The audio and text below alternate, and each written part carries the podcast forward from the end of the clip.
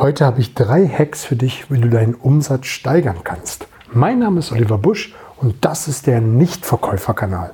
Ich freue mich, dass du hier mit dabei bist, um an deinen verkäuferischen Fähigkeiten arbeiten zu wollen. Ich sage ja immer wieder, das ganze Leben ist ein Verkaufsgespräch. Im Amerikanischen heißt es, The Life is a Sales Talk.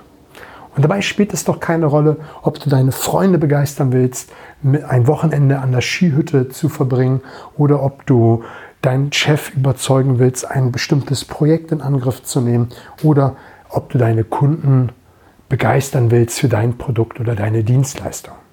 Und damit du in Zukunft mehr begeisterte Kunden hast, habe ich, wie eingangs versprochen, drei Hacks für dich, um deinen Umsatz nach oben zu schieben. Der erste ist, frag nach Weiterempfehlung. Und das ist eine Sache, die meiner Meinung nach viel zu häufig vernachlässigt wird. Man hat vielleicht Angst, man hat gerade den Kunden überzeugt, das Produkt, die Dienstleistung in Anspruch zu nehmen. Und jetzt soll ich ihn noch fragen, ob er mein Produkt an jemanden anders weiterempfehlen würde. Und da hat man so eine Angst wie, ah, jetzt ist er vielleicht genervt oder ich will jetzt zu viel. Also da hat man so ein ungutes Gefühl. Und da kannst du an dieser Stelle einmal deine Glaubenssätze hinterfragen, einmal hinterfragen, wie stehe ich dazu? Und selbst wenn du die schlechteste Frage, die wirklich schlechteste Frage nach Weiterempfehlung drauf hast und den Kunden danach fragst, verspreche ich dir eins, die große Zahl wird für dich sprechen. Was meine ich damit? Wenn du einfach nur danach fragst, zehnmal fragst, wirst du einmal einen haben, der sagt, ah, für Meier Müller-Schulze wäre dieses Produkt genau das Richtige. Nur wenn du danach fragst. Also hab einfach den Mut und frag danach und arbeite gegebenenfalls einfach an deinen Glaubenssätzen. Und wenn du dir einfach dessen mal bewusst bist, dass du vielleicht damit ein Thema hast und deinen Fokus darauf schärfst, wirst du das schon mit einer größeren Leichtigkeit tun als wie vorher. Und wenn du dann die ersten Erfolge hast, dann verspreche ich dir, wird der Glaubenssatz einfach äh, immer kleiner und kleiner werden und sich irgendwann umdrehen in das Positive. Jetzt ist natürlich die Frage, welche Kunden du nach einer Weiterempfehlung fragen kannst. Natürlich an erster Stelle die Kunden, die gerade bei dir gekauft haben. Und das ist ja das Schöne einer Weiterempfehlung. Die sind gerade begeistert, die hast du überzeugt und die haben richtig Bock auf das Produkt. Und das ist dann nochmal so eine Kaufbestätigung, dass sie begeistert sind und wollen natürlich auch, dass ihre Freunde, Bekannte, Familie von diesen tollen, einzigartigen Produktdienstleistungen Kenntnis haben und das auch kaufen. Und dann sind sie natürlich gerade ein Stück bereiter, dir eine Empfehlung zu geben. Also frag jeden Kunden nach einer Weiterempfehlung, den du gerade, ich sag mal, eingetütet hast. Und das kannst du mit einer Frage machen wie, Herr Müller, vielen Dank für Ihr Vertrauen, dass Sie dieses Produkt bei mir gekauft haben. Ähm, für wen wäre es aus Ihrem verwandten, bekannten Geschäftskreis auch noch das richtige Produkt? Es ist eine offene Frage und je nachdem, was du einsetzt, also Familie, Geschäft, Geschäftspartner, äh, Freunde, kriegst du ähnlich gelagerte Kunden. Also da musst du gucken, was du einsetzen willst, je nachdem, was für eine Branche und Kunden du hast. Und mit so einer offenen Frage denkt der Kunde einfach nur noch darüber nach, für wen ist es interessant. Wenn du hingegen diese geschlossene Frage stellst, ist es für jemanden aus ihrem Freundeskreis bekannt? Und da haben wir wieder den Reflex des Neins sagen. Wir wollen immer den Weg des geringsten Widerstands gehen und sagen, oh, da fällt mir gerade gar keiner ein. Und wenn du wie eben vorgestellt, eine offene Frage stellst, für wen ist es interessant, denkt der Kunde darüber nach, ach, ja, der Herbert, der wollte schon immer einen Neuwagen haben, der wollte immer schon ähm, eine Versicherung kaufen, was auch immer an dieser Stelle gut und richtig ist. Nur, wenn du diese offene Frage stellst, denk darüber nach, an wen. Und selbst, wie eben schon erwähnt, wenn du es grottenschlecht machst, wird, das große, wird die große Zahl für dich sprechen und du wirst irgendwann damit Erfolg haben. Der zweite Punkt ist, frage Bestandskunden. Nimm dein CRM-System, such alle Kunden raus, die bei dir gekauft haben, die schon langjährige, treue Kunden sind, nimm den Hörer in die Hand, fahr hin, schreib eine E-Mail. Aber besser ist der persönliche Kontakt per Telefon oder äh, im direkten Gespräch, dass du anrufst, hinfährst und sinngemäß sagst, Herr Müller-Meyer-Schulze, Sie sind schon so lange Kunden, Sie haben so oft mein Produkt gekauft, was auch immer, für wen wäre dieses Produkt noch interessant. Und wenn du noch einen draufsetzen willst, das mache ich immer ganz gerne, da appelliere ich an diese, dass wir helfen wollen. Genau, das ist das richtige Wort, dass wir immer die Tendenz haben, anderen Menschen helfen zu wollen, dass ich ihnen eine Bitte voraussetze. Und mein damit, dass du sinngemäß fragst, Herr Müller-Meyer-Schulze, Sie kaufen schon so lange unser Produkt und Sie sind so begeistert. Heute habe ich eine Bitte an Sie. Darf ich Sie etwas fragen? Für wen ist dieses Produkt auch noch interessant. Und da greifst du den Hilfereflex auf und dein Kunde ist natürlich dann dir bereit zu helfen. So, jetzt hatten wir die äh, gerade abgeschlossenen Kunden, äh, die du fragen kannst. Dann haben wir die Bestandskunden, die du fragen kannst. Und dann gibt es die, die nicht bei dir kaufen. Jetzt denkst du, hey, die kann ich doch nicht fragen. Hey, das ist der Nichtverkäuferkanal. Wenn du ein Verkaufsgespräch hast und eine saubere Bedarfsanalyse gemacht hast und herausgefunden hast, was dem Kunden gut und wichtig ist. Und du stellst fest, hey, das ist nicht mein Kunde, ich kann das nicht bieten, was er braucht, dann empfehlst du ihn doch an einen anderen Kollegen, der genau das hat, was du nicht bieten kannst. Und diesen Kunden kannst du doch fragen, hey, ich merke, wir kommen nicht zusammen und ähm, äh, mein, mein Geschäftspartner, der Willi, der kann Ihnen viel, viel besser helfen als ich.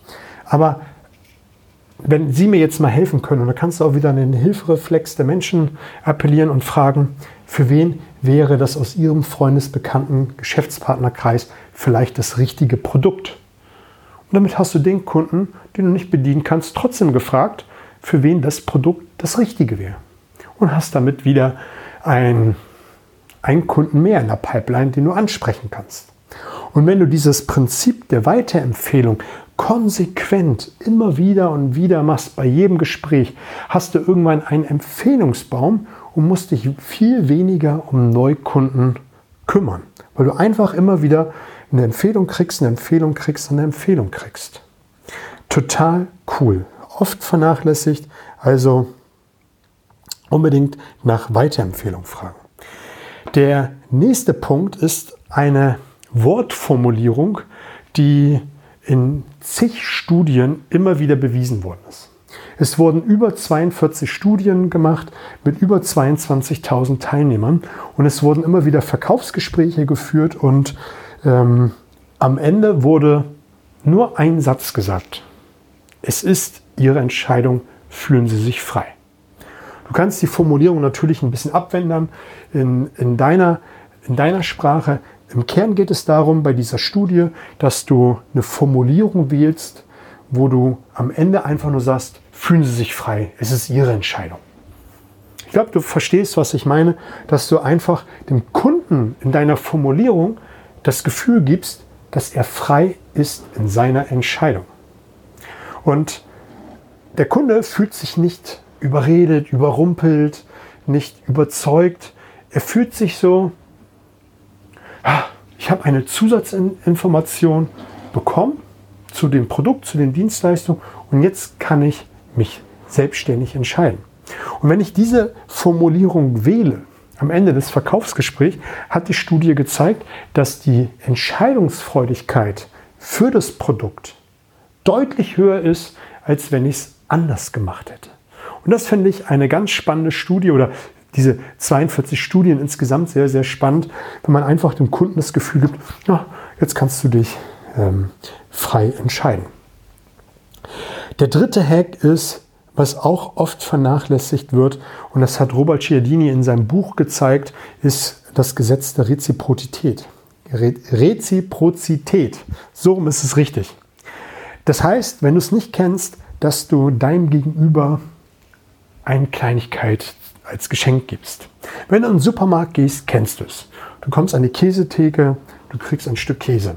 Du gehst durch den Laden, da gibt es verschiedene Promotion-Stände äh, für Wurst, Käse, Shampoo, Duft, was auch immer. Du kriegst eine kleine Probe und du hast dann die Tendenz, weil du ein Geschenk bekommen hast, es dem wieder gut zu tun und packst mehr Käse ein, du packst das Produkt ein, du nimmst einfach dieses Produkt mit und willst dem wieder ähm, diese Schuld, und das ist ja das, diese Reziprozität, dieses, diese Schuld, die du bekommen hast, dadurch, dass du etwas kostenlos bekommen hast, wieder ausgleichen, indem du das Produkt kaufst. Mensch, ist auch kompliziert heute. Ich habe gerade ein paar Interviews gehabt, die ich für den Podcast äh, äh, aufgenommen habe und jetzt ist mein Kopf malig. Das habe ich eben schon bei der Instagram Story gemerkt. Nur so viel dazu. Und dieses Prinzip kannst du auch wunderbar für dich nutzen, indem du am Anfang des Verkaufsgespräches wohl ernst gemeinte Aufmerksamkeiten in Form von Worten, also dass du Komplimente verteilst, indem du vielleicht auch am Anfang des Verkaufsgespräches direkt Zugeständnisse machst. Zugeständnisse, die dir wenig kosten oder gar nichts kosten, aber die für den Gegenüber einen hohen Stellenwert haben. Und das kannst du auch wunderbar machen, wenn du in der Verhandlung bist. Wenn du in der Verhandlung bist und äh, um die Punkte verhandelst, kannst du einfach Zugeständnisse machen, ohne dass der andere danach gefragt hat und machst somit die Dankesschuld für ihn offen. Wie kompliziert ausgedrückt. Heute ist aber echt schrecklich.